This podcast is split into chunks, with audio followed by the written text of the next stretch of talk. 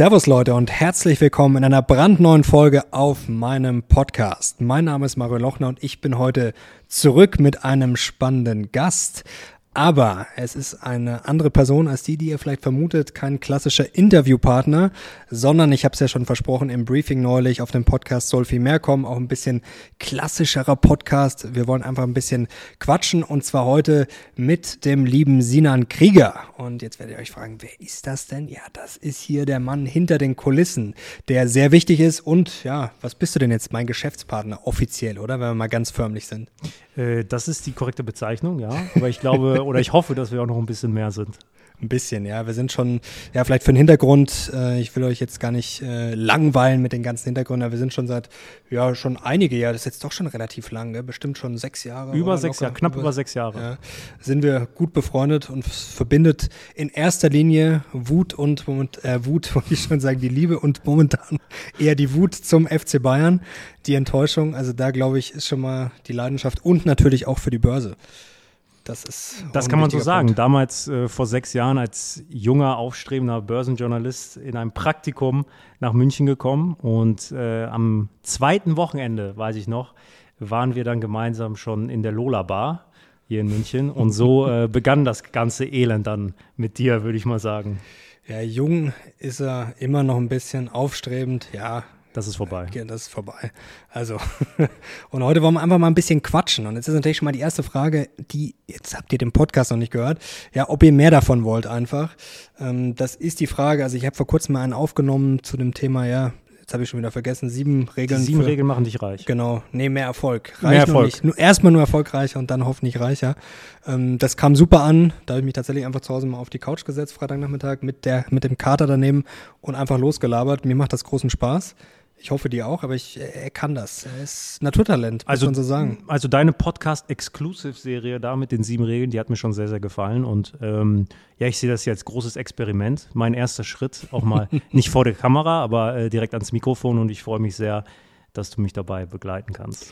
Ja, ich freue mich auch. Und er hat schon Sachen gemacht, die ihr gesehen habt. Also wenn ihr auf dem YouTube-Kanal unterwegs seid, Sinan ist ja ein, er kann mit dem Bloomberg-Terminal bis zum, bis in den Weltraum fliegen, sagt man, erzählt man sich so. Also er hat da schon die ein oder andere Auswertung gemacht, zum Beispiel zur Preissetzungsmacht. Also da hat er sich, ich glaube, da ist er gefühlt, ja, er hat mich ein paar Mal angerufen. Er war auf jeden Fall relativ lang beschäftigt, ist da sehr, sehr, sehr tief reingegangen. Ich glaube, ja, so tief wie wenige zuvor, leider. Äh, das Thema Preissetzungsmacht, das hat mich schon ordentlich beansprucht, ja. Das war das Video, wo wir die Lieferketten äh, durchgegangen sind, wo uns aufgefallen ist, dass äh, Taiwan Semiconductor doch schon im Zuge des Taiwan-Krieges äh, schon ein riesen Risikofaktor für des die Welt möglichen Taiwan-Krieges. Äh, des, äh, des möglichen, sorry. Nicht, dass die Leute wir, jetzt hier schon äh, Wir wollen den Teufel nicht an die Wand malen.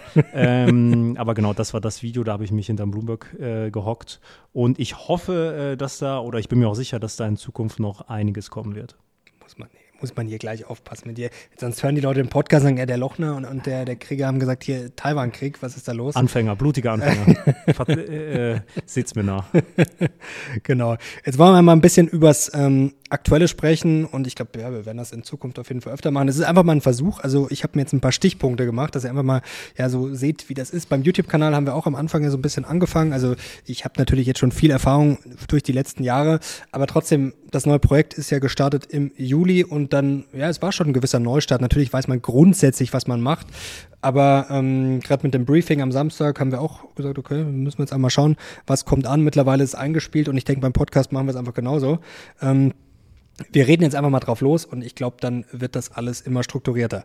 Aktuell ist Niedersachsenwahl. Ist ja jetzt schon wieder ja, ein alter Hut eigentlich.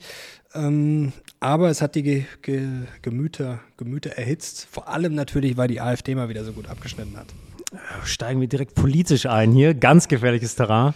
Äh, nein, ich glaube, ähm, was mich an der Niedersachsenwahl wirklich ja, äh, am meisten nicht aufgeregt hat, aber was mein was meine Attention gecatcht hat, sage ich mal, war ähm, natürlich äh, das Wahlergebnis der AfD und vor allen Dingen, woher die Wähler kamen bei der AfD. Ähm, ich weiß, das ist eine sehr, sehr hitzige Debatte ähm, und da wird auch gerne stigmatisiert in der Debatte. Darauf will ich jetzt gar nicht so sehr eingehen, aber wenn ich lese, dass die meisten Wähler ähm, der AfD von der SPD vom letzten, äh, von der letzten Wahl kam, dann finde ich das schon ähm, sehr beeindruckend. Ich weiß nicht, wie siehst du das? Ja, von der FDP, also ich habe immer noch gesehen, von der, das wurde natürlich dann so, ja, natürlich herausgegriffen von der FDP, ich glaube, waren es 40.000, oder? Ja. Also ich habe von der FDP 40.000 und von der SPD, glaube ich, 30.000. Also, aber die Zahlen, vielleicht äh, war das jetzt nur nicht ganz aktuell. Auf jeden Fall hat die AfD ja quasi von allen gewonnen, außer von den Grünen dann äh, unterm Strich nix. Ähm, ja, das ist natürlich bedenklich. Also ich äh, glaube, wir können uns beide als Nicht-AfD-Fans hier outen, auch wenn wir gar nicht zu politisch werden wollen. Aber was mich gestört hat, äh, ja, wir sind momentan wirklich in einer schwierigen Phase mit Energie und Co. Also es ist schon ähm, bedenklich, wenn man, ich bin von einer Reise zurückgekommen, Sonntagabend. Also man merkt schon, es ist dunkler abends, also die Allianz Arena ist nicht beleuchtet und man merkt schon auf den Straßen, was ja grundsätzlich auch sinnvoll ist, dass wir einsparen müssen. Aber ich glaube, es ist schon, ja, sicherlich eine sagen wir es, herausfordernd, wie man das immer so schön euphemistisch sagt. Äh, man kann auch sagen, eine ja, beschissene Zeit auf gut Deutsch. Ähm, Gerade kommt sicherlich noch erst die harte Zeit äh, jetzt über den Winter. Und dann wird nur gestritten, wer, wer hat jetzt wen gewählt, wer ist der Böse. Und ähm, das, anstatt dass man sich mal fragt, ja, vielleicht sollten wir einfach mal so gute Politik machen, dass es die AfD einfach gar nicht mehr braucht. Und es wird wenig über Themen diskutiert, also wirklich den Sonntag und den Montag nur rauf und runter, ja, wer jetzt alles böse ist. Und natürlich die Wählerbeschimpfung ist halt immer, ja, das Hauptthema, wo ich mir denke, Leute, mir ist es jetzt ehrlich gesagt scheißegal, ob jetzt die SPD, die CDU oder die Grünen bei der Wahl gut abgeschnitten haben. Momentan ist einfach nur wichtig, dass wir jetzt mal vorwärts kommen. Mhm. Hast du, also um noch mal ganz kurz auf das Thema äh, Wählerwanderung äh, zurückzukommen, mhm. Wie ist da deine Einschätzung, wenn wir sagen, okay, die AfD hat jetzt den meisten Zuwachs seitens der SPD und der FDP bekommen, dann ist das ja schon so ein ambivalentes Bild. Ähm, ist jetzt die AfD eine Partei für den Kleinmann, äh, weil die FDP ähm, fällt, glaube ich, nicht darunter? Ähm, oder ähm, entwickelt sie sich zu einer Art Volkspartei? Oder glaubst du einfach, dass die Wut der Menschen mittlerweile schon in allen Bevölkerungsschichten ist? Ich, ich glaube, also die AfD ist ja, was die Vergangenheit zeigt, schon eine gewisse, gewisse Krisengewinnerpartei. Also ich meine, klar, Flüchtlingskrise und Co. Und ja, es ist halt, glaube ich, schon viel Protestwahl, äh, viel Protest, viel Wut dabei. Und die gibt's natürlich bei allen Wählern. Und äh, dann gibt's natürlich, ich bin jetzt kein Experte dafür, aber natürlich viele Wähler, die natürlich wechseln. Und das hängt natürlich viel an den Personen auch natürlich. Ähm, Klar, so eine Landtagswahl ist dann auch immer sehr speziell mit Landesvater und Co. Ähm, das kann man, finde ich, dann auch mal schwer komplett auf die Bundestagswahl übertragen. Aber natürlich ist es ein gewisses Statement. Und ja, ich finde es schwierig. Es ist natürlich einfach Protest. Wut, die kann ich auch gut verstehen. Also ich würde trotzdem die AfD nicht wählen. Aber ich glaube, wir müssen uns halt einfach mal Gedanken machen, ja, was man jetzt besser machen kann. Mhm. Und vor allem die Grünen, glaube ich, haben da ja schon noch einiges zu lernen, was jetzt angeht, einfach mal die akuten Probleme zu lösen. Und mir ist das ehrlich gesagt zu viel Egoismus, zu viel Selbstdarstellung. Also wenn es jetzt dann heißt, wir können jetzt, ja, wir können jetzt die Atomkraftwerke nicht weiterlaufen lassen, weil sonst ist das ja jetzt für den Jürgen Trittin unfair oder für die, die jetzt vor 30 Jahren schon dafür gekämpft haben. Also ganz ehrlich, äh, es geht jetzt hier wirklich um eine Industrienation. Es geht auch in gewisser Weise dann ja auch um eine Verantwortung für ganz Europa. Und es, da sind wir dann schon wirklich im Bereich des Lächerlichen, wenn es dann jetzt um irgendwie die Karriere von irgendeinem Altgrünen geht, der jetzt das irgendwie nicht so gut findet, dass das Atomkraftwerk noch weiterläuft. Also das finde ich wirklich eine Frechheit. Wie sieht denn deine Gefühlswelt aus? Ich glaube, das ist auch für viele Zuhörer spannend, ähm, wenn du gerade so auf die nächsten Monate blickst, auf den Winter. Hast du Angst? Einmal als Privatperson, Mario Lochner, und jetzt auch als, ähm, als Unternehmer? Ja, man macht sich schon Gedanken. Also wir können jetzt auch mal, was wir schon tatsächlich heute Morgen am Telefon besprochen haben, ähm, wir reden schon drüber, wenn jetzt der Blackout käme, ähm, was machen wir dann? Also angenommen in München, weiß ich nicht, ob's, das wissen wir alle nicht. Äh, das ist, glaube ich, auch diese Unsicherheit. Also erst schon mal kommt's, kommt's nicht. Kommt's kontrolliert, kommt's unkontrolliert. Kommt's für zwei Stunden, kommt's für zwei Wochen. Ähm, natürlich macht man sich Gedanken, okay, was wäre jetzt, wenn wir zwei Wochen hier keinen Strom hätten? Ähm, da macht man sich natürlich als Unternehmer Gedanken, als, ja, man hat ja auch irgendwie eine Verantwortung, man will den Leuten ja dann auch äh, Informationen mitteilen. Man weiß nicht genau, was dann kommt und man macht sich natürlich Gedanken, was funktioniert dann noch? Also es fängt ja bei der S-Bahn an, dann heißt ja, das Auto sollte vollgetankt sein, dann überlegen wir als München natürlich, okay, theoretisch kann man natürlich nur Österreich fahren. also das ist schon momentan eine absurde Situation. Also ich kann mich an sowas nicht erinnern, dass es sowas schon mal gab. Also jetzt muss man natürlich auch sagen, ähm, Du bist ein bisschen, kannst den Leuten ja mal verraten, wie alt du bist, ein bisschen jünger noch, richtiger Jungspund. 28 Jahre alt ja, mittlerweile. So. Ich fühle mich alt. Ja. ja. und ich bin schon ein gutes Stück älter, 35. Und jetzt muss er natürlich sagen, sind wir in sicherlich gerade in der Jugend, in den jungen Jahren in ja, einer sehr guten Zeit aufgewachsen. Da gab es jetzt nicht die ultimativen Probleme. Ähm, das muss man natürlich auch mal sagen. Und ja, sowas kennt man nicht wirklich. Ich glaube, das ist gerade eine Hürde, vor der viele Leute stehen. Und ähm, heute habe ich mich dann bei unserem äh, Telefonat auch selbst dabei ertappt, als, ich, als du mir dann die Frage gestellt hast, dass ich ganz ehrlich sagen muss, ich weiß nicht, was ich tun würde, weil ich diese Situation nicht kenne. Ich kann mich nicht erinnern, dass ich in meiner Kindheit, Jugend oder jetzt im Erwachsenenalter jemals eine Phase von, äh, sagen wir mal, mehr als eine Stunde hatte, wo ich keinen Strom hatte, kein warmes Wasser oder sonst was. Und ich glaube, ich befürchte eher gesagt, dass viele Menschen das noch gar nicht einschätzen können und vielleicht auch unterschätzen. Ja, also ich glaube, einschätzen können wir es in, in dem Sinn alle nicht, weil ich glaube, also ich habe mich jetzt auch nicht eingehend damit beschäftigt, ich will mich jetzt auch nicht verrückt machen und ich glaube, wir stehen gemeinsam auf YouTube, wie auch immer, ob das jetzt in meinen Büchern war, im Podcast, auf alles, was kommt, wir stehen immer für progressiven Fortschritt, wir stehen immer für Optimismus, aber man kann ja momentan auch das nicht einfach alles schönreden und ich habe schon manchmal das Gefühl, ähm, dass die Leute so ein bisschen denken, okay, das wird jetzt so ein bisschen Corona Neuauflage, wir sitzen dann einfach alle gemütlich zu Hause und dann ist vielleicht mal ein, zwei Grad kälter. Da gab es ja auch schon viele Tweets, ach, hier, ich habe ja meine Fellschlappen zu Hause und dann läuft halt der Kamin, da brauche ich auch keinen Strom dafür. Ja, vielleicht wird's alles äh, gar kein großes Problem, kann natürlich sein, hoffen wir alle. Aber wenn's halt schief geht, dann ja, werden sicherlich einige Sachen nicht funktionieren. Ich glaube, bei den meisten, das merkt man ja selber, dass man sich denkt, okay, funktioniert Instagram dann noch? Können wir YouTube-Videos hochladen? Und das sind ja im Endeffekt dann noch relativ lächerliche Probleme.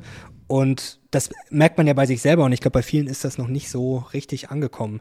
Und gerade auch bei vielen Politikern, glaube ich, ähm, zumindest in der Kommunikation nach außen, ähm, also Alarm äh, muss man ja keinen machen. Also die Politiker sollen sich nicht verrückt machen und jeden Tag erzählen, wie schlecht es ist. Im Gegenteil, die müssen ja auch eine gewisse Positivität ähm, nach außen ausstrahlen. Aber trotzdem wünsche ich mir dass man das Gefühl hat, okay, die tun wirklich alles und es wird jetzt hier nicht einfach um Parteipolitik rumgestritten. Aber hast du gerade das Gefühl, dass ähm, die Politiker versuchen, das zu vertuschen? Also wenn ich jetzt so an einen Robert Habeck denke, dann ähm, versprüht er eigentlich diese Angst, die ich eigentlich nicht haben will. Also wenn ich ja. ihn reden höre, dann habe ich eher so das Gefühl, dass er das Risiko auch sieht und das macht mir Angst, aber ich sehe eher, dass er keinen Lösungsansatz aktuell hat. Weil wenn, wenn, wenn der Wirtschaftsminister sagt, er hofft, dass der Winter nicht so kalt wird, dann schrillen bei mir alle Alarmglocken. Ja, das macht mir eben auch Sorge. Also ich finde es auf der einen Seite, ich muss mal zu Habeck sagen, ich finde ihn als Typ grundsätzlich gut. Er hat das, glaube ich, auch am Anfang gut gemacht, weil er sehr ehrlich kommuniziert und die Leute mitnimmt. Ähm, Jetzt ist natürlich mal die Frage, was wollen wir? Also eigentlich wollen wir ehrliche Politiker. Auf der anderen Seite finde ich es auch schwierig, wenn man sich hinsetzt, wie vor kurzem, ich glaube, das war bei Puls oder irgendwas, kann man auch alles auf YouTube, glaube ich, sogar finden, wo er sagt, ja, auf die Frage, ja, fliegt uns, ich glaube, das Land um die Ohren im Winter. Und dann sagt er, ja, kann sein, kann auch nicht sein. Ähm, das ist fast schon eine gewisse Resignation. Also, dass er jetzt sich sagt, nö, auf keinen Fall, aber dieses, ja, dieses, ich werde alles dafür tun, dass das nicht passiert, ähm, mehr diese Ausstrahlung, dieses Anpacken, wie es zum Beispiel früher ein Gerhard Schröder vielleicht gemacht hätte, der ist mittlerweile natürlich auch nicht mehr das ultimative Vorbild ist für die meisten. Aber ich sag mal, als er Kanzler war, glaube ich, hat er schon ähm, das ausgestrahlt. Oder eine Angela Merkel, bei der man zumindest immer das Gefühl hatte, also ich bin nicht ihr Fan, gerade wenn man jetzt merkt, was uns da alles auf die Füße fällt. Aber zumindest hatte man immer das Gefühl, okay, Mutti hat das im Griff. Ähm, Aber findest du nicht, dass das der Denkfehler ist? Weil ich erwische mich manchmal dabei, wie ich auch wütend bin auf die jetzigen mhm. Politiker. Aber manchmal denke ich mir dann auch so, Sinan, die sind jetzt gerade mal ein paar Monate, jetzt, jetzt grob gesagt, ähm, an der Regierung und davor war halt 16 Jahre lang Mutti an der Macht. Natürlich. Und wurden die Fehler oder das, was uns jetzt auf die Füße fällt, wurden die nicht schon viel früher gemacht? Und ist es jetzt nicht vielleicht eine Spur unfair, ähm, ist jetzt der äh, den Grünen jetzt unterzujubeln, ohne die jetzt irgendwie in Schutz nehmen zu wollen. Aber ich habe manchmal das Gefühl, dass unsere Wut auch andere treffen sollte. Ja, gut, die Frage ist, ob uns Wut jetzt weiterbringt. Also ich glaube, das sowieso nicht. Ähm, klar, also ich merke es auch. Ich muss sagen, ich habe auch neulich schon, ich merke es auch selber, wenn ich jetzt gerade auf Twitter, das ist manchmal so ein bisschen das Medium, um sich ein bisschen ja, auszukotzen. Ähm, das ist, glaube ich, auch grundsätzlich nicht förderlich, weil jeder da seinen Frust irgendwie ein bisschen rausgibt. Da habe ich auch gleich noch einen wichtigen Punkt. Äh, Thema binäres Denken. Ähm, da müssen wir, glaube ich, alle aufpassen. Aber ich merke es aber auch, natürlich ist man wütend und ich bin bei der Ampel, ich bin jetzt wirklich kein Gegner der Ampel. Also ich äh, ja, bin natürlich eher FDP-nah, also obwohl ich mich jetzt keiner Partei so hundertprozentig zugehörig fühle. Ähm, ich finde auch, man braucht immer eine gewisse Objektivität auch noch. Äh, und als die gestartet sind, war ich schon optimistisch. Also da hatte man auch das Gefühl, okay, die sind jetzt eigentlich schon bei vielen Sachen auseinander, aber da hatte man schon das Gefühl, okay, die raufen sich gut zusammen. Und das fehlt mir jetzt ein bisschen. Da wird jetzt wieder klein-klein diskutiert, wo ich mir denke, natürlich muss jede Partei erstmal auf sich schauen. Aber ich glaube, in dieser Lage jetzt ist es ehrlich gesagt wurscht, wie gesagt, ob der Trittin jetzt glücklich ist oder ob jetzt äh, der Lindner Angst hat, dass man vielleicht doch ein bisschen zu soziale Politik gemacht hat. Natürlich müssen die auch ihr Tagesgeschäft machen. Aber ähm, ich finde, man muss jetzt da einfach 100% pragmatisch sein. Also das muss ja mal zumindest für ein paar Monate, kann das ja nicht zu viel verlangt sein, in wirklich einer Ausnahmesituation, ohne jetzt den Teufel ständig alle drei Minuten an die Wand zu malen. Und natürlich, das stimmt, also das ist albern jetzt, wenn die Leute sagen, ja, die Grünen, äh, kaum sind die Grünen an der Macht, schon geht's, das ist natürlich lächerlich, weil für diese Situation ist natürlich in erster Linie, ja, welche Partei hat am längsten regiert? Das wissen wir alle. Wer war 16 Jahre lang Kanzlerin? Also da gibt es natürlich Leute, die sicherlich mehr Verantwortung tragen. Was forderst du konkret, wenn du Pragmatismus forderst? Jetzt in dieser Situation? Ja, keine Parteipolitik. Also ich frage mich, wie gesagt, bei den Grünen, was natürlich, ich verstehe es natürlich, dass es schwer ist zu kommunizieren, aber wie gesagt, momentan interessiert sich, glaube ich, keiner für die Befindlichkeiten der Grünen Partei. Genauso weiß ich nicht, ob es jetzt, ähm, ja, Zeit ist zu sagen, okay, wir können jetzt, wir müssen jetzt über jede Milliarde, die jetzt äh, diskutiert wird, ähm, das kann jetzt wieder die FDP nicht mitmachen. Und dann heißt jetzt nach der Wahl, ja, vielleicht sind die FDP-Wähler enttäuscht von neuen Schulden. Wo ich mir denke, Leute, natürlich kann man Schulden schlecht finden. Aber wenn wir jetzt quasi darüber diskutieren, ob uns hier ein Industriestandort theoretisch zusammenbricht, weil Unternehmen nicht, weil sie schlecht gewirtschaftet haben, sondern weil sie unverschuldet einfach unvorstellbare Energierechnungen kriegen. Ähm, das könnte alles abwandern. Es könnten hier wirklich Sachen beschädigt werden auf Dauer. Dann brauchen wir auch neue Schulden. Weil ich glaube, wenn hier die mhm. Wirtschaft zusammenbricht, beziehungsweise wenn es hier massive Schäden gibt, dann haben wir weniger Steuerannahmen, dann haben wir weniger, also dann sind wir auf dem absteigenden Ast und dann glaube ich nicht, dass wir dann alle sagen, ach, das ist aber toll. Dann brauche ich auch irgendwie ein Konjunkturprogramm oder was weiß ich, äh, wenn, wenn sich das dann noch damit retten lässt. Also das ist für mich alles so kurzfristig gedacht und so, ja, was heißt egoistisch, aber kleinkariert. Ähm, das finde ich einfach schrecklich. Und da geht es dann wirklich nur um diese Parteipolitik und da glaube ich, ist einfach nicht die richtige Zeit dafür. Also wie gesagt, da geht es jetzt einfach nur darum, das Richtige zu tun und jetzt das Wichtige und wirklich in diesem Fall kurzfristig zu denken. Also sonst bin ich auch dafür, dass Politiker natürlich Entscheidungen treffen müssen, die vielleicht nicht populär sind, die richtig sind. Aber ich glaube, im Moment haben wir einfach ähm, Probleme, die sind halt einfach natürlich auch durch den Ukraine-Krieg jetzt extrem unterm Brennglas verschärft. Also es geht halt jetzt um die nächsten sechs bis zwölf Monate. Und dann kann man wieder weiterdenken. Und dann muss man, glaube ich, auch wirklich mal natürlich Deutschland aufstellen für die nächsten 10, 20 Jahre. Aber ob das jetzt gerade sein muss, weiß ich nicht. Also jetzt ist für mich gerade so ja, Operation am offenen Herzen. Und da kann man jetzt dann nicht diskutieren, wenn der Patient da gerade liegt, hm, wie machen wir das jetzt, sondern wir machen es einfach so, dass er nicht stirbt. Bei deinem äh, ich sag mal, pessimistischen Deutschlandbild mache ich mir jetzt aber schon Sorgen. Du, dir ist schon bewusst, dass wir vor drei Monaten ein Unternehmen hier am Wirtschaftsstandort Deutschland gegründet haben. Ja. Ähm, wie siehst du denn dann da die Zukunft? Ich meine, wir sind jetzt hier ansässig mit unserer GmbH. Äh, wir werden hier unsere Steuern zahlen. Wir werden vermutlich unser gesamtes Geschäft in Deutschland machen. Jetzt erstmal auf absehbarer Zeit. Was macht das mit dir, wenn du jetzt in die Zukunft blickst? Ich sehe mich da ja selber in der Verantwortung oder auch dich, uns. Wir wollen ja auch im Endeffekt auch nur das Beste. Also natürlich in erster Linie für uns, auch für die Zuhörer, Zuschauer. Also wir haben ja eine Community, da hat man auch eine Verantwortung, aber natürlich auch für das Land, für, für die ganze Welt, für Europa. Also wir wollen ja alle Fortschritt, wir wollen ja, dass es allen gut geht. Und was ich auch immer ein bisschen schwierig finde, wenn die Leute sagen, ähm, ja, wenn man, das ist jetzt Weltuntergang und sonst was, man will ja im Endeffekt auch nur Verbesserungen anstreben, anschieben. Also natürlich ist es vielleicht manchmal, braucht es auch eine gewisse Übertreibung, eine gewisse vielleicht beißende Kritik, aber das ist für mich auch wichtig. Also das ist ja nicht einfach, man will ja Sachen nicht schlechter machen, sondern man will ja gewisse Sachen anschieben. Und ich habe zumindest schon den Eindruck, dass es zumindest bei der Atomdebatte in den letzten Wochen schon zumindest mal in die richtige Richtung ging, ähm, dass dann der Druck natürlich schon größer wird. Ja, also dass dann vielleicht doch manchmal gewisse Sachen, ja, wenn sie von vielen Seiten kommen, ähm, schon was bewirken können. Und ich mache mir, also wenn wir da jetzt durchkommen, werden wir. Man kommt immer durch. Die Frage ist halt, wie groß werden die Schäden, die wir danach wieder aufräumen müssen.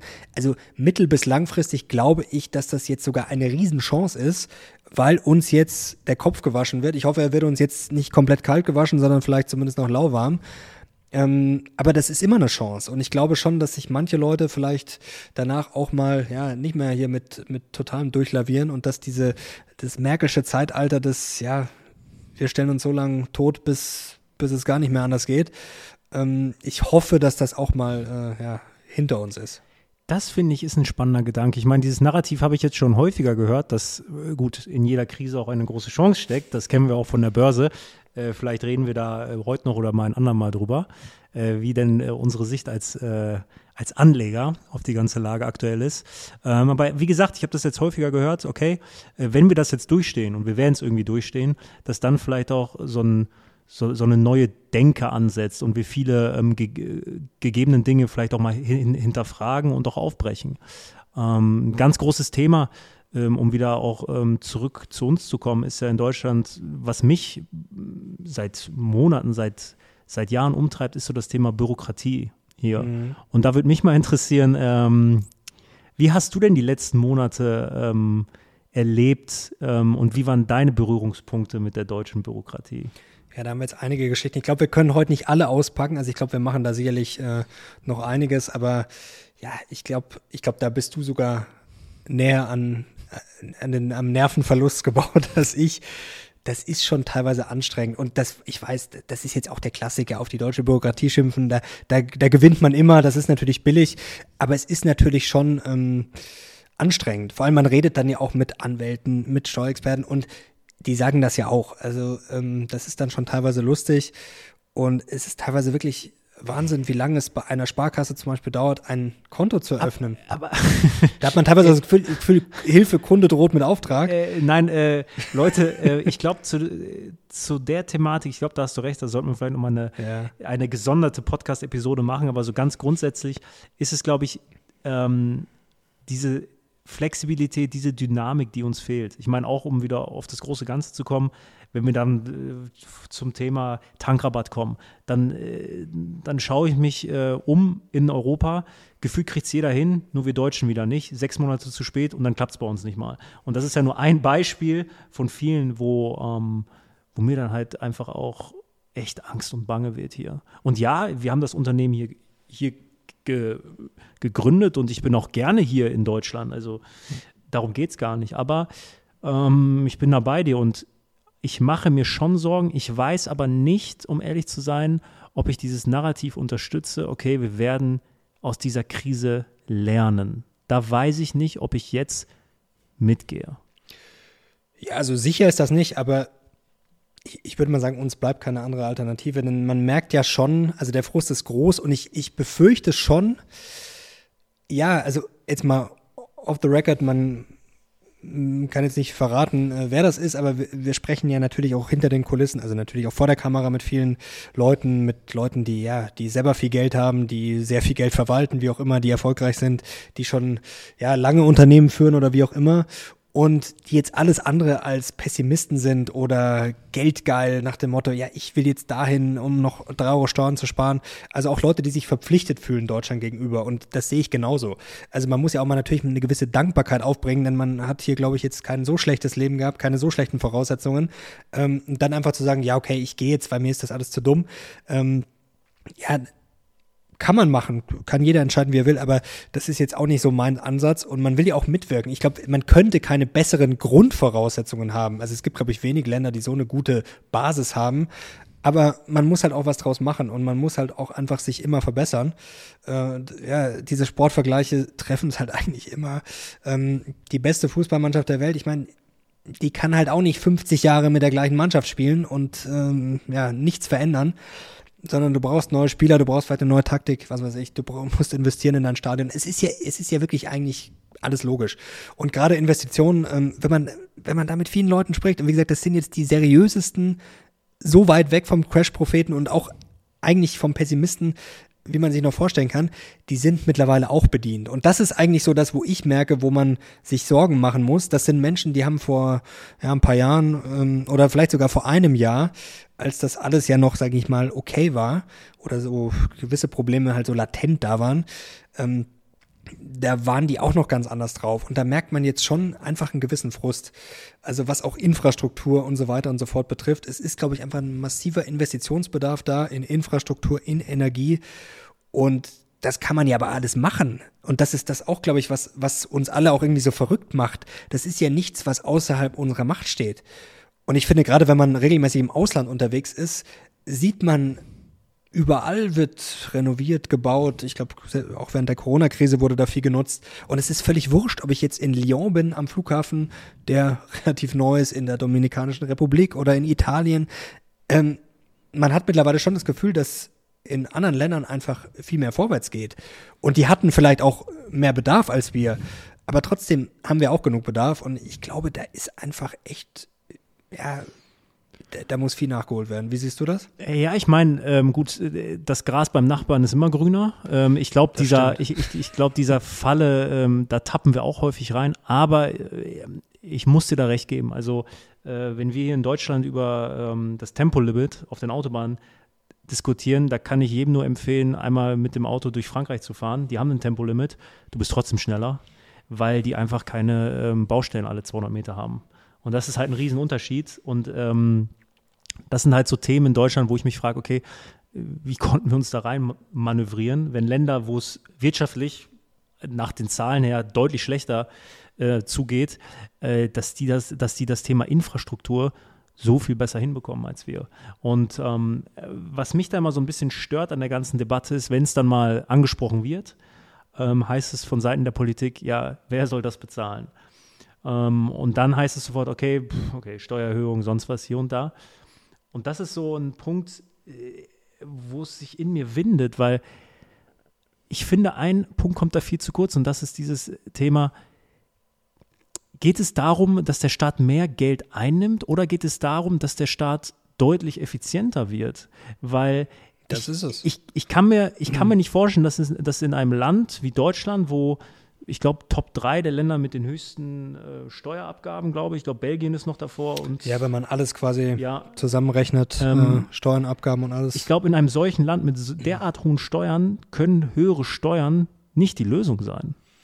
Nee, wir haben hier eine immer höhere Staatsquote. Also nach Helmut Kohl, um ihn mal zu zitieren, ganz frei, ähm, wenn die Staatsquote über 50 Prozent ist, sind wir im Sozialismus einkommen. Also nach Helmut Kohls Definition sicherlich auch keiner, der immer mit allem richtig lag, aber sind wir jetzt im Sozialismus? Das ist natürlich übertrieben und ja, wobei, ich weiß gar nicht, ob es mittlerweile noch übertrieben ist. Natürlich sind wir jetzt nicht im, in der DDR 2.0 angekommen, aber das Problem ist ja, wie du sagst, der Staat wird offensichtlich immer ineffizienter. Ich habe da sogar mit Sarah Wagenknecht auch schon mal drüber gesprochen.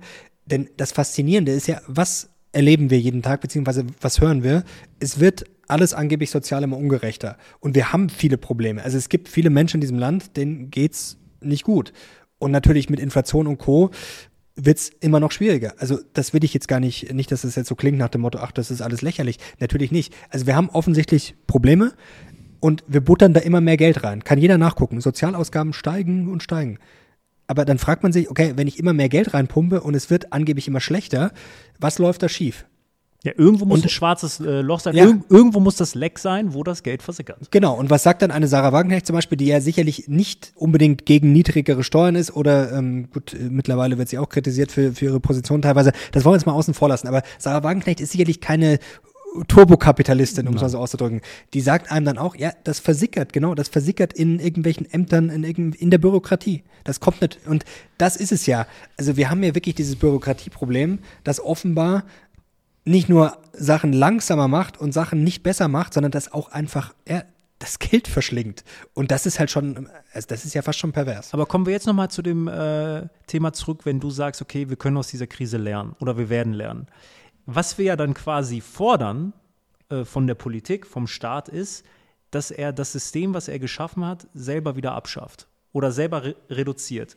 Glaubst du, dass das im Bereich des Möglichen liegt? Das ist natürlich so ein äh, Problem. Das ist auch, finde ich, bei den Parteien interessant, denn man muss sich ja mal vorstellen, zum Beispiel eine klassische Arbeiterpartei lebt ja im Endeffekt davon, dass es dem Arbeiter gar nicht so gut gehen darf. Das ist ja eine gewisse, genauso wie du sagst, der Staat er lebt ja dann auch, oder Staatsbedienstete leben ja auch in gewisser Weise von sich selber.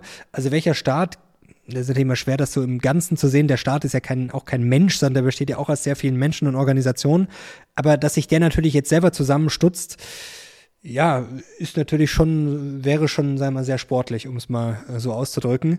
Genauso wie natürlich ja. Also hältst du es für genauso unrealistisch wie ich? Dass wir ja, in den nächsten, der sagen wir mal. Kahlschlag kommt, ist natürlich unrealistisch. Also. Das ist ja das Problem. Und siehst du, und genau das macht mir Sorgen. Und deshalb glaube ich mit dem Thema Lernen aus der Krise, weil das ist einer der Hauptdinge, die wir lernen sollten, denke Natürlich. ich, weil wir werden viel Geld benötigen, um da wieder rauszukommen. Äh, und da sehe ich gerade schwarz, weil ich nicht glaube, dass ein System darauf ausgelegt ist, sich selbst abzuschaffen. Das ist das Problem. Also ich bin ja auch zum Beispiel, ähm, auch wenn das noch so ungerecht sein mag, also bei den Hilfen für die Privatpersonen zum Beispiel, also zum Beispiel jetzt für uns, sage ich jetzt mal, ich brauche jetzt keine Unterstützung. Das ist natürlich, dann kann man auch sagen, okay, das ist jetzt ungerecht, dass die Stromrechnung und dass die Gasrechnung so teuer wird. Aber gut, das ist halt jetzt nun mal so. Also, dass ich dann vielleicht ein paar hundert oder ein paar tausend Euro weniger habe, okay, kann ich verkraften. Bei sozialen Härtefällen, wie gesagt, das ist immer sehr schwer, das so pauschal zu sagen. Ähm, aber die werden ja auch teilweise unterstützt durch, wie gesagt, Wohngeld oder dass sie dann gewisse Rechnungen vielleicht nicht selber zahlen müssen. Aber da bin ich auch jetzt sogar auf dem Punkt, der sagt, okay, Leute, die es jetzt verkraften können, ist halt jetzt mal so. Da ist mir dann auch die Industrie wichtiger, weil das Problem ist auch, ich finde, in Deutschland merkt man schon diese gewisse Wirtschaftsfeindlichkeit, dass eine, ja, hier die Bürger, der Bürger kommt zu kurz und die Wirtschaft wird bevorteiligt. Ähm, kann man so sehen, aber man muss ja wirklich jetzt in diesem Fall verstehen, wenn Strukturen kaputt gehen oder wenn Firmen abwandern, wenn wir nicht mehr konkurrenzfähig sind auf dem Weltmarkt, dann bricht uns ja auch im Endeffekt der Sozialstaat und also uns brech, brechen ja Steuereinnahmen zusammen. Dann kann ich ja auch wieder von diesen Steuereinnahmen wie gesagt, Herr Lindner ist ja auch jemand, der da äh, sehr darauf versessen ist, wie gesagt, ähm, dass dann nur Geld ausgegeben wird, was vom Steuerzahler sozusagen verdient wird dann wird's da nicht besser werden. Also das finde ich immer so ein bisschen schwierig, wenn man einfach nicht von A bis B denken kann, sondern einfach nur sagt, ja, okay, die Wirtschaft ist böse und wir müssen jetzt den armen Leuten helfen. Das ist natürlich ein menschlicher Reflex, aber trotzdem, das ist für mich auch nicht pragmatisch. Und wenn wir zwar jetzt schreien und sagen, oh, ich brauche jetzt sofort hier 1000 Euro Erstattung, ja, verzichte ich gerne drauf oder schreie ich erst gar nicht danach, weil ich denke mir, die 1000 Euro, die können sicherlich irgendwo sinnvoller eingesetzt werden. Das Problem ist halt, ja, werden sie sinnvoller eingesetzt. Wenn es jetzt für Unternehmen ist, äh, die dann vielleicht nicht pleite gehen, dann hoffe ich, dass es so ist. Äh, ja, ich bin da voll bei dir. Also ich meine, wir, wir sind ja in der sehr glücklichen Position, dass wir genauso sprechen können. Natürlich. Ähm, Natürlich ist das äh, selbstgerecht, aber in dem Fall fände ich es viel selbstgerechter, wenn wir nach Hilfe schreien würden, weil ja, klar. es ist einfach, wäre einfach, ja, egoistisch. Aus Na, ich, ich glaube, dass, dass die Ressourcen jetzt ganz bewusst verteilt werden äh, müssen. Äh, wir brauchen es, glücklicherweise nicht, aktuell. Ähm, und dann sehe ich es auch als unsere Pflicht nicht nur als Unternehmer, sondern auch als Mensch zu sagen, hey, pass auf, ähm, ich brauche diese Unterstützung nicht. Da bin ich 100% bei dir. Was mich auch so ein bisschen stört in den ganzen Debatten, ähm, natürlich erwischt man sich selber, wie gesagt, Twitter ist auch mal gefährlich, ähm, ähm, dass man natürlich ja, liegt natürlich auch an der Kürze, dass man sehr pointiert formuliert, aber trotzdem, ich glaube, gerade jetzt in so einem Podcast oder auf YouTube ist es wichtig, dass wir diesem äh, binären Denken ein bisschen entgegenwirken und auch verschiedene Positionen mal zu Wort kommen lassen. Denn binär, klar, 1-0 und man hat das sehr schön gemerkt äh, vor wenigen Tagen bei Frau Schäfer, die ja da, das ging ja so viral, ähm, ich sage jetzt mal, gewisse Ausführungen zur Geldpolitik gemacht hat. Da waren natürlich ein paar sehr schräge Sätze dabei. Ähm, das kann ich dann auch verstehen, aber das Problem ist dann irgendwie, man merkt mittlerweile, es geht gar nicht mehr um die Sache. Es geht dann binär 1, 0. 1 sind dann quasi die, die sich einfach berufen fühlen, ihr beizuspringen. Die, da geht es gar nicht darum, was sie gesagt hat. Da heißt es einfach nur, ja, das ist doch jetzt unfair und die anderen wissen es doch auch nicht. Also es ist ja nett, dann irgendwie nett zu sein, aber wenn jemand halt gewisse Aussagen trifft und danach sagt, ja, das habe ich ein bisschen schlampig formuliert, wenn halt einfach Sachen dabei sind, die halt, ja, wir, höchst fragwürdig bis falsch sind, dann muss ich halt einfach mal sagen, okay, das war jetzt Bullshit und dann brauche ich die Person auch nicht verteidigen, weil da geht's halt dann einfach auch um die Sache. Aber okay, kann ich verstehen, dass man dann, wenn es wirklich unter der Gürtellinie ist, dann auch mal jemanden in Schutz nimmt. Aber trotzdem, es geht dann nicht um die Sache, sondern es geht einfach darum, ja, okay, die Person wird jetzt zu heftig angegangen. Das ist eins. Null ist dann einfach undifferenziert draufzuhauen und dann alles, was diese Person quasi gesagt hat, in Frage zu stellen. Nach dem Motto, jedes Wort, was sie sagt, ist eh Schwachsinn. Und sie hat so Sachen gesagt, wie zum Beispiel, man kann nicht pleite gehen in der eigenen Währung, wo ich dann auch von vielen gemerkt habe, ja, wie dumm ist die denn? Was natürlich grundsätzlich eine Aussage ist, die nicht verkehrt ist. Denn ich kann natürlich nicht pleite gehen in der eigenen Währung, weil ich kann mir ja die Währung, natürlich ist die Aussage so nicht so viel wert, weil natürlich, wir wissen alle, wenn ich mir jetzt, wenn wir uns jetzt paar Billionen drucken, wird das im Zweifel jetzt nicht so gut ausgehen, vor allem wenn es dann kaufkraftwirksam wird. Aber trotzdem, ich finde das immer schwierig, weil es, man hat einfach zwei Lager, eins ist pro und es ist auch pro, egal was da gesagt wird, es ist einfach pro und das andere ist kontra und das bringt uns ja nicht weiter. Und ich finde einfach, man kann da wirklich von jedem was rausnehmen und einfach mal zumindest ist es wert, einfach mal zu, drüber, sich einfach mal damit auseinanderzusetzen. Aber es wird ja gar nicht mehr drüber nachgedacht. Es wird auch gar nicht sich selber reflektiert. Ich, einfach nur, ja, das ist ja dumm. Und das stimmt ja nicht. Ich glaube, weil es äh, unfassbar anstrengend ist und die schwierigste Position ist, wenn du zwischen zwei Polen bist. Weil dann kriegst du von keinem Applaus, sondern von beiden Gegenwind. Und am einfachsten ist, wenn du links oder rechts bist, Natürlich, weil dann hast du immer eine Armee im Rücken. So. Ähm, und ich glaube, uns würde es allen gut tun, wenn wir mal das Emotionale generell in, unseren Diskussions, in, in, in unserer Diskussionskultur ein bisschen zurücknehmen und das Persönliche vor allen Dingen und mal über die Sache an sich diskutieren. Keine Frage. Ich bemerke es ja auch ähm, nicht nur bei politischen Diskussionen, sondern auch bei dir. Also, wenn wir mal die Kommentare durchgehen, da sind 99 Prozent positiv. An dieser Stelle auch herzlichen Dank an euch für das wirklich tolle Feedback. Wir freuen uns da sehr und ich kann wirklich behaupten, wir lesen jeden Kommentar. Ähm, Die meisten auf jeden ja, Fall. Also fast jeden Kommentar lesen wir. Und wenn da mal Kritik kommt, dann ist es von Menschen, die dir vorwerfen, dass du wie so das Fähnchen im Wind bist. Mal so, mal so. Und das finde ich äh, dir gegenüber unfair, weil ich finde, es ist gerade deine Stärke und das, und das sage ich nicht, weil, weil ich dein Freund bin, sondern weil du beide Positionen zulässt in deiner Argumentation und weil du gar nicht den Anspruch hast zu sagen, ich weiß jetzt alles besser, sondern weil du auch offen sagen kannst, hey Leute, am Ende des Tages weiß ich es jetzt auch nicht zu 100 Prozent. Ich tendiere zu einer Sache, aber am Ende des Tages müsst ihr das für euch selber wissen. Und das finde ich ist eine der großen Stärken deiner Videos und eben nicht ähm, die Schwäche, obwohl es häufig kritisiert wird. Aber daran erkennt man auch, dass die Leute ja es auch wollen. Es ist populär, eine extreme Meinung zu vertreten. Es ist populär, ähm, entweder links oder rechts zu stehen oder schwarz oder weiß zu sehen. Und das macht mir ein bisschen Sorgen. Also, dass du dann da quasi kritisiert wirst, das gibt mir zu denken. Ja, ja da kann ich gut damit leben. Ich meine, das ist halt natürlich auch dann eine gewisse Klientel, vielleicht, die, die will halt einfach hören, okay, nächste Woche steigt's oder es fällt. Ich habe ja auch immer natürlich eine Tendenz, weil natürlich, es macht, es macht ja auch Spaß. Also wir machen das natürlich auch alles, Börse und Co. Es macht Spaß, genauso wie wir uns gerne über Fußball unterhalten. Weiß auch niemand, wie das nächste Spiel ausgeht. Trotzdem hat jeder eine Meinung dazu. Und das ist, glaube ich, wie du sagst, immer wichtig, dass man den Leuten, das, es gibt ja auch teilweise wirklich schöne Kommentare und Feedback.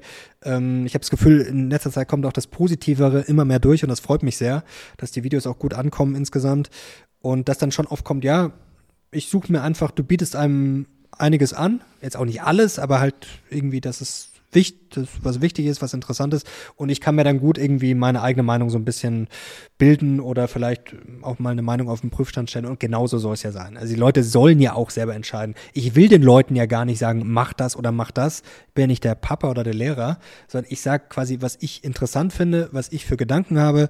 Ähm, was ich mir für Szenarien vorstellen kann, was vielleicht auch gerade mal überraschende Dinge sind, die vielleicht noch nicht jeder zehnmal gehört hat. Und das ist mir halt sehr wichtig. Und es kommt ja auch gut an. Also die Klicks zumindest äh, stimmen. Und ich muss sagen, ich merke jetzt auch, ja, das Neue hat schon gut getan. Also wirklich eine, ja, eine neue Motivation, auch eine neue Herausforderung, sich auch neu beweisen zu müssen, auch selber zu merken, okay, ich will jetzt eine Stufe weiterkommen. Ähm, das tut schon gut. Also, du bereust es also noch nicht? Ein bisschen. Na, nee, überhaupt nicht. Zu 0 Prozent. Nee, wirklich nicht. Also, das tut, wem hat das jemals geschadet, äh, einen neuen Schritt zu gehen, sich selber ein bisschen neu zu erfinden? Ähm, ich glaube, gerade in diesen Zeiten, ich habe äh, neulich auch wieder gelesen, ich weiß nicht, ob es stimmt, habe ich nur aufgeschnappt, dass halt quasi sich die Innovation immer mehr jetzt noch mehr Speed aufnimmt. Und ich glaube, da kann es keinem schaden, sich einfach ja neue Motivation zu holen, sich neu beweisen zu müssen. Ja, schaden kann das nicht wirklich. Neue Inspiration habe ich mir übrigens geholt in Lyon am Wochenende am letzten. Was hast du da gemacht? Ich musste gleich an dich denken. Ich bin nämlich mit dem Uber vorbeigefahren ähm, am Stadion von Olympique. Ganz nett, relativ weit außerhalb. Ja, äh, Freundin hatte Geburtstag. Wir waren äh, ja zu Gast bei Paul Bocuse. Das sie ist der großer Fan und Kochbücher zu Hause auch selber schon nachgekocht und äh, teilweise sogar sogar gar nicht mal so schlecht. ging auch mal was daneben, ging aber auch teilweise wirklich sehr gut. Und da waren wir teuer essen, ja. Aber ich. Hat sich's gelohnt, du als alter Feinschmecker? Hat sich gelohnt. Also ich würde, ja, Feinschmecker, ja, ich, ich glaube, du isst auch gerne gut. Du kennst dich auch gut aus. Ähm, ich glaube, es ist ja. auch die falsche Frage zu fragen, ob jetzt ein Drei-Sterne- äh, Restaurant. Zwei, äh, zwei, Sterne hat es, glaube ich. Es hatte früher drei, jetzt hat es, glaube ich, noch zwei. Hat eins verloren. Äh, ja, wie, vielleicht weil er gestorben ist, auch, ich weiß es äh, nicht, vor ein paar Jahren. In, äh, in München auch. Wie heißt nochmal das Atelier? Im, ähm, im Bayerischen Hof, ich glaube, es heißt Atelier. Ja, das hat, kann sein. Hat auch einen Stern ja. verloren. Ähm, aber ja, ich glaube, es ist, es ist die falsche Frage zu fragen, ob, so, ob sich so etwas geldtechnisch lohnt. Ich glaube, das muss man anders bewerten.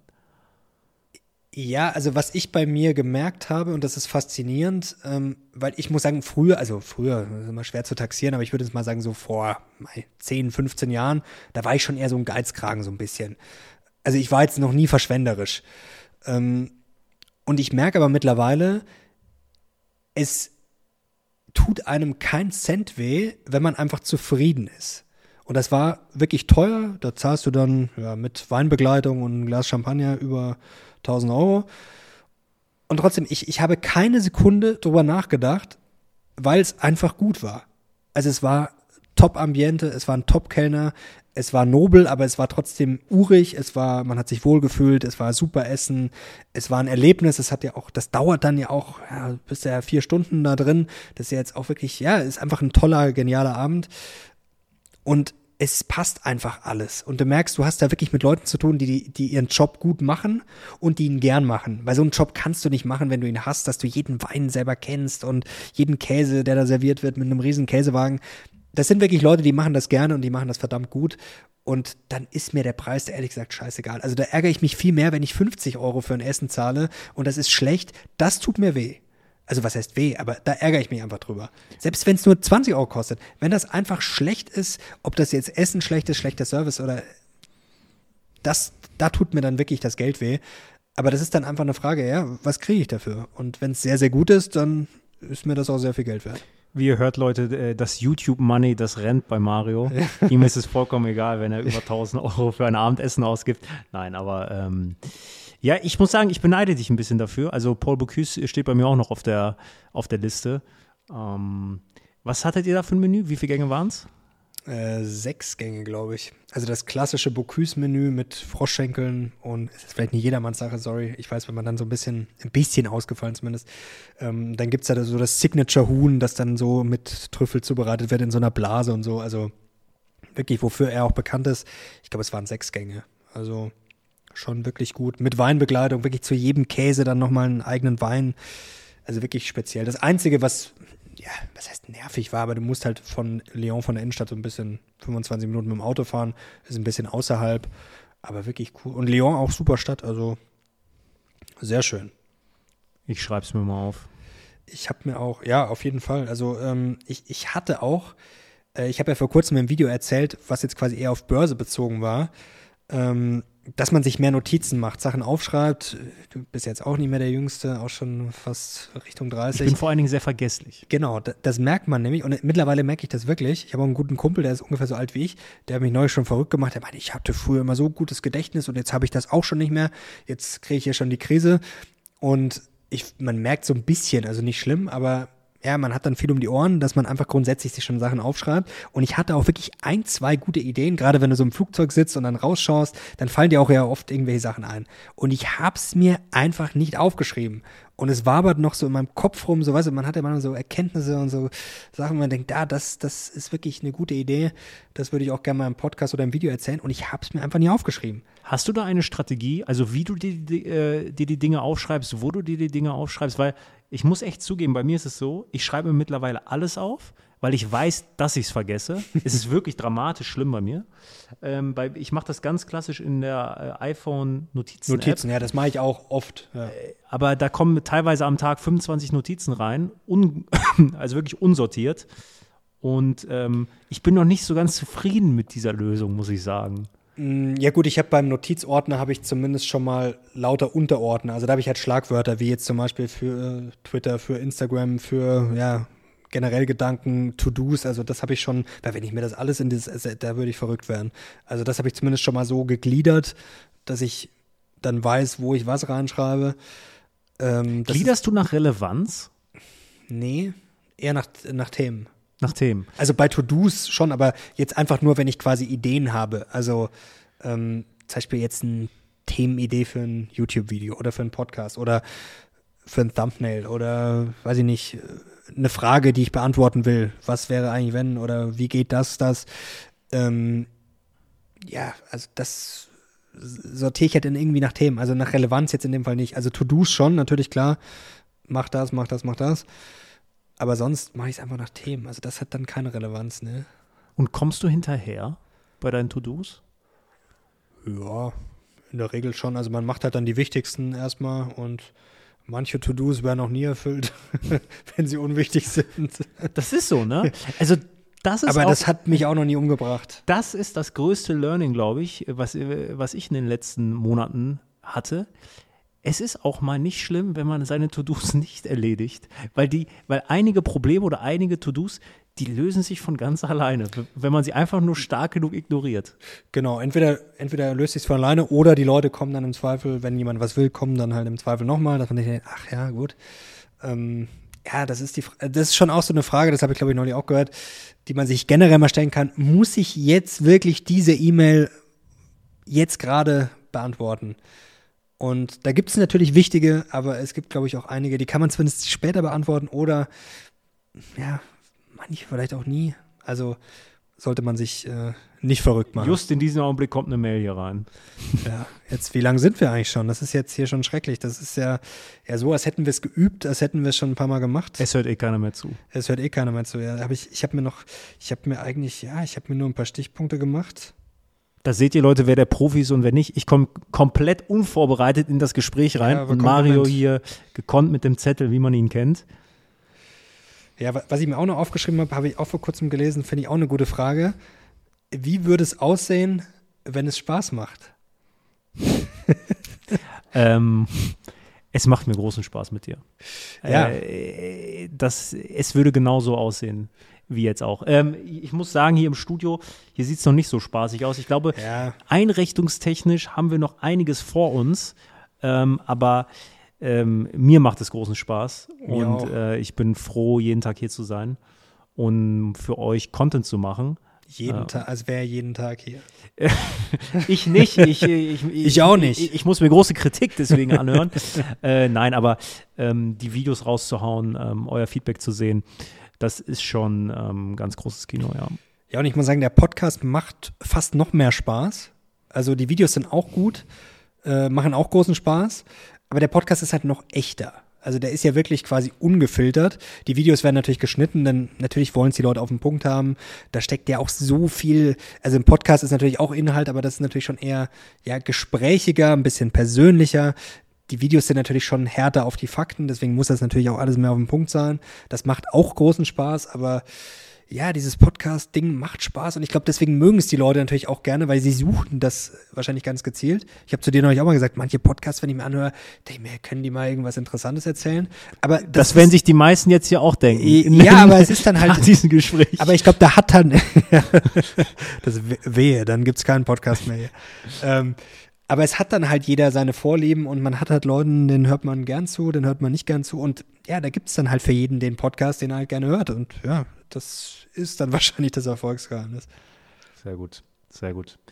Ich habe mir nichts aufgeschrieben, wie du sagst. Ja, das ist dann vielleicht dann Erfolgsgeheimnis. Äh, ich, äh, ob es ein Erfolg wird, weiß ich nicht. Ähm, ich glaube, dass diejenigen, die jetzt noch zuhören, das ist, ich glaube, das ist wirklich der harte Kern. Und um da mal Feedback zu bekommen, äh, sollten wir irgendwie was machen. Wer jetzt noch zuhört und noch dabei ist und Feedback geben will, der kann unter dem Hashtag Podcast in der nächsten Briefing-Folge einen Kommentar verfassen. Und ich verspreche, dass wir äh, darauf antworten werden. Ja, das ist sehr gut. Er hat hier spontan auch noch gute Ideen. Also unvorbereitet, ja genau. Deswegen hier bester Mann. Also ich habe natürlich auch nicht mit irgendeinem Deppen äh, das ganze Projekt hier gemacht, sondern also ist schon, ja, ist schon ein Fuchs. Fleißig, durchtrieben, ja, richtiger Fuchs. Und er macht das hier auch äh, unvorbereitet wie ein alter Hase. Also mir macht es auch großen Spaß mit dir. Was ich gemerkt habe noch bei diesem Satz, ähm, also natürlich, als es losging mit den neuen Videos, mit dem Projekt, ähm, natürlich hat es auch Spaß gemacht, aber ich habe gemerkt, da war natürlich noch so ein gewisser, ja, da macht man sich selber Druck, man will es dann natürlich so mit 110 Prozent gut machen. Und das ist dann auch wieder so ein bisschen wie beim Sport, wenn so ein, ein bisschen so die Leichtigkeit fehlt. Also der Wille ist da, aber es fehlt dann so ein bisschen so diese Leichtigkeit, die jetzt zuletzt kam. Ich merke, jetzt bin ich da voll drin. Und ja, genau, was ist es, wenn es Spaß machen würde? Also wenn jetzt quasi, wenn das zusammenkommt, dieser ja, Motivation, ja, Wille, dann natürlich auch eine Arbeit, die man reinsteckt und das noch quasi mit dieser Leichtigkeit und man hat seine Rolle so voll gefunden und ja, es spielt sich alles immer mehr ein, dann ist es natürlich wirklich optimal. Und das ist die Magie an der ganzen Sache. Ähm, als wir gestartet sind, ähm, da dachte ich, okay, die Videos, die wir machen, unsere allerersten Videos, die sind schon gut. Und die Thumbnails sind gut, etc. Wenn ich jetzt darauf schaue, jetzt schon nach drei Monaten, dann ist mir das schon ein bisschen peinlich. Und Aber das ist genau richtig. So, ja. und das zeigt, dass wir auf dem richtigen Weg sind. Und ich hoffe, dass wir in ein paar Monaten hier wieder sitzen und ich dann wieder sagen kann, was wir damals gemacht haben. Also dafür schäme ich mich jetzt. Weil wenn das kommt, dann sind wir auf jeden Fall auf dem richtigen Weg.